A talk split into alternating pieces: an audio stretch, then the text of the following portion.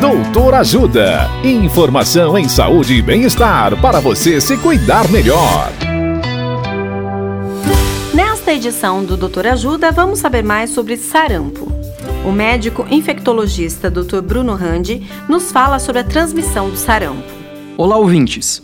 A transmissão do sarampo é direta de pessoa a pessoa, por meio das secreções expelidas pelo doente ao tossir, respirar, falar ou espirrar, que permanecem dispersas no ar, principalmente em ambientes fechados, como por exemplo escolas, creches, clínicas e meios de transporte.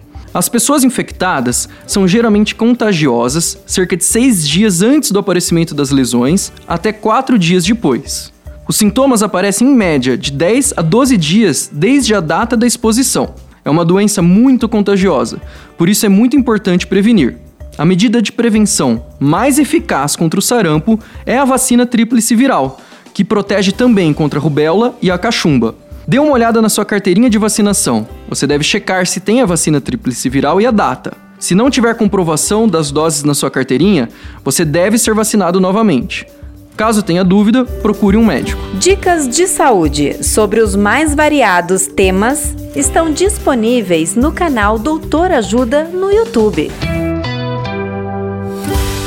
Assista agora mesmo os conteúdos do Doutor Ajuda, acessando www.ajudasaude.com.br ou baixe o aplicativo Ajuda Saúde.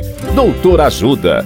Informações confiáveis em saúde e bem-estar para você se cuidar melhor.